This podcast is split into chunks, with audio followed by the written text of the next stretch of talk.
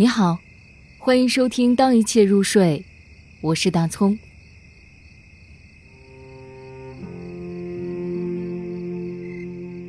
爷爷是个老头儿，海桑。打我记事开始，爷爷就是个老头儿。他那么老，好像从来不曾年轻过。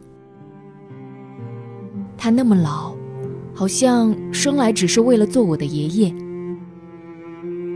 可我从未认真想过，他有一天会死。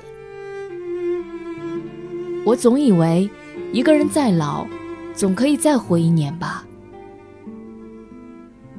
然而有一天，他还是死了。就像土垛的院墙，风雨多了，总有一天会塌下来。